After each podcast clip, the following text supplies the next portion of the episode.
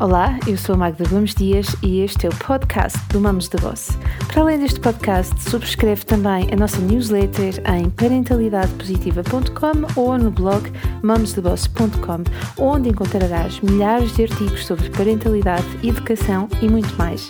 E hoje vamos falar sobre os 5 pilares do modelo da Escola da Parentalidade e Educação Positivas. De hoje em diante vais ter um podcast só para ti, à segunda-feira, retomando aquela ideia das entrevistas que antigamente tinhas no mamosdeboss.com. Se não conheces, corre até lá, vai até ao canto superior direito e escreve entrevistas. Vais encontrar mais de 50 entrevistas a pessoas muito inspiradoras. Tenho certeza que vais gostar. Neste espaço aqui no podcast, vamos falar sobre parentalidade e também vamos falar sobre organização, sobre disciplina, sobre livros, vamos ter entrevistas, vamos responder a questões e muito, muito mais. Portanto, vai ser um espaço certamente muito interessante. Vamos a isso então? Vamos hoje falar sobre os cinco pilares do modelo da Escola da Parentalidade e Educação Positivas e antes vamos definir o que é isto de parentalidade positiva. A parentalidade positiva é uma filosofia que tem por base o respeito mútuo entre pais e filhos, entre alunos e professores, entre crianças e adultos. E porque este respeito mútuo existe, então nós não precisamos de usar estratégias como a palmada, o castigo, a humilhação, nem temos de cair na justa oposição, que é um modelo mais permissivo em que a criança não tem limites nem regras e esta ausência de regras e de limites faz com que o mundo se torne para esta criança muito angustiante e inseguro. Eu não vou aqui dizer que a palmada, o castigo, a humilhação não resultam, eles resultam, mas a verdade é que a maior parte dos pais que seguem o meu trabalho não se identificam com essas estratégias e, na ausência de um modelo de referência, vão oscilando entre um e o outro, querendo fazer diferente, porque o seu grande objetivo é criar uma relação com mais valor e mais significado. Portanto, se é essa a tua intenção, também, também vai ficando por aí, porque estes podcasts vão ajudar-te a ir mais longe nesse objetivo. Então, são cinco os pilares do modelo da escola da parentalidade e o primeiro é justamente o respeito mútuo que acabamos de falar. Por vezes confunde-se este, este respeito com deixar a criança fazer tudo e não tem nada a ver. Crianças, adultos, pessoas mais velhas, todos nós somos merecedores de respeito e somos merecedores de sermos tratados com dignidade. No entanto, o respeito não é uma competência que a criança nasça a saber o que é e a saber utilizá-lo. O respeito é uma competência social que é ensinada e cada um de nós tem o dever de explicar como é que se sente respeitado ao outro, seja uma criança, seja até um adulto. E portanto, com os meus filhos, eu preciso de lhes explicar quando é que eu me sinto respeitada e quando eu me sinto desrespeitada e contextualizar situações como aquelas em que dizem se não me dás um um beijinho, eu então não gosto mais de ti. Com esta pessoa, certamente aqui nesta situação em específico, sente-se desrespeitada porque gostaria de receber um beijo e não o tem. Isto não significa que a criança seja mal educada, aquela criança ou antes aquele adulto sente-se desrespeitado quando não recebe aquele beijo. E, portanto, nós precisamos aqui de contextualizar cada uma destas situações para que possamos, para que a criança não sinta que está a cometer um erro grande. O segundo ponto é o vínculo. E o vínculo, se eu tivesse só que trabalhar um dos pilares, seria sem dúvida este. O vínculo tem que ver com a qualidade da relação que eu, enquanto adulto, estabeleço com a criança e com a qualidade da relação que a criança vai estabelecer comigo. E tal e qual como no respeito mútuo, o vínculo também é ensinado pelo adulto à criança.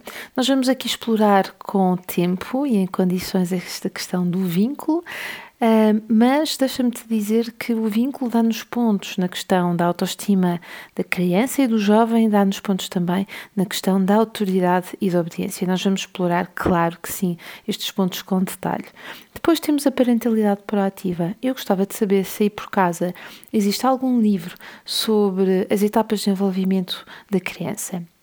Se não, convido-te a ler por exemplo, Crianças Felizes, encontras lá, encontras lá as etapas de envolvimento da criança de uma forma genérica, existem outros bons livros e convido também, se tiveres um filho adolescente, a ler as nossas duas revistas que saíram sobre esse tema, Parentalidade Mais, podes descarregar gratuitamente estas duas revistas em mamesdeboss.com, no separador superior onde diz revista, encontras todas as nossas edições. E nós temos um especial adolescentes e temos outro especial sobre comportamentos comuns na adolescência que hoje têm que ver com o sexting e uso do telemóvel para comunicar, mas também para desenvolver relações mais íntimas. É importante estarmos uh, atentos a estes comportamentos e termos conhecimentos sobre o assunto.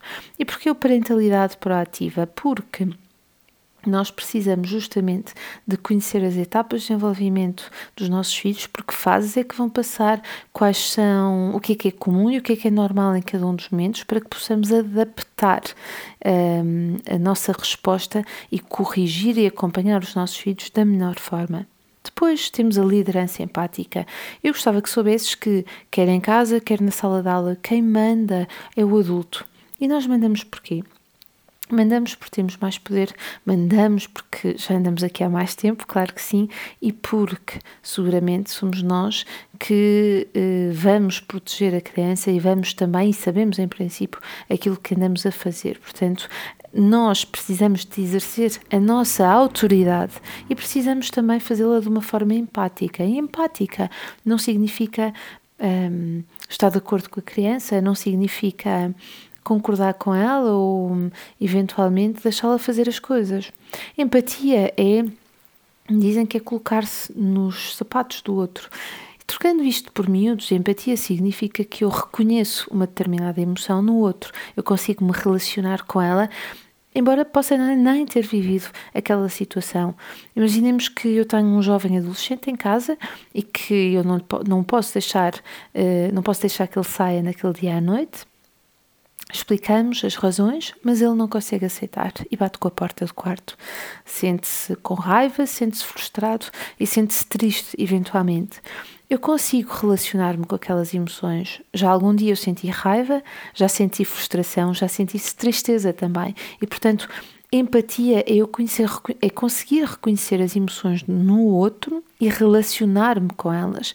E liderança é manter também aquilo que eu acho que é justo e que vai ao encontro dos interesses, não que a criança esteja ou o jovem esteja a ver imediatamente, mas que são justos e equilibrados para ele. E que, no caso deste jovem adolescente, também fazem parte de uma negociação. E finalmente temos um, o último ponto, e este é mesmo o último ponto, que tem que ver com educar sem punir. Educar sem punir, quando nós conseguimos percorrer todos estes cinco pontos, faz todo o sentido, porque vem de si. Quando eu crio Uh, os alicerces para ter uma relação uh, mais serena em casa, com mais respeito e com maior tranquilidade. Educar sem punir não, não é preciso sequer que este pilar exista, porque vem de si. E, portanto, uh, estes, são, estes são os cinco pilares da escola da parentalidade. Temos o respeito mútuo, o vínculo, a parentalidade proativa, a liderança empática e o educar sem punir. No próximo podcast vamos passar os olhos, ou os ouvidos neste caso, pelas ferramentas que nos ajudam a estruturar este modelo e vamos também nos próximos falar sobre cada um deles cada um dos pilares com maior detalhe, cada uma das ferramentas. Vamos também, como disse, entrevistar pessoas inspiradoras e vamos responder a questões e falar sobre outros tópicos.